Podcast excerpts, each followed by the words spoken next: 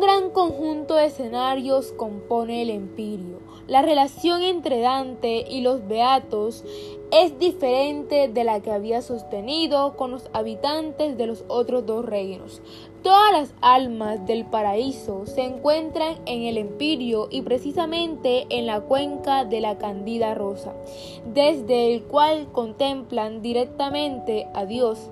Sin embargo, para que su viaje por el paraíso sea más fácil de comprender, las figuras aparecen por cielo en una precisa correspondencia astrológica entre las cualidades de cada planeta y el tipo de experiencia espiritual realizada por el, personaje descrito. De esa manera, en el cielo de Venus se encuentran los espíritus amantes, mientras en el Saturno los contemplativos.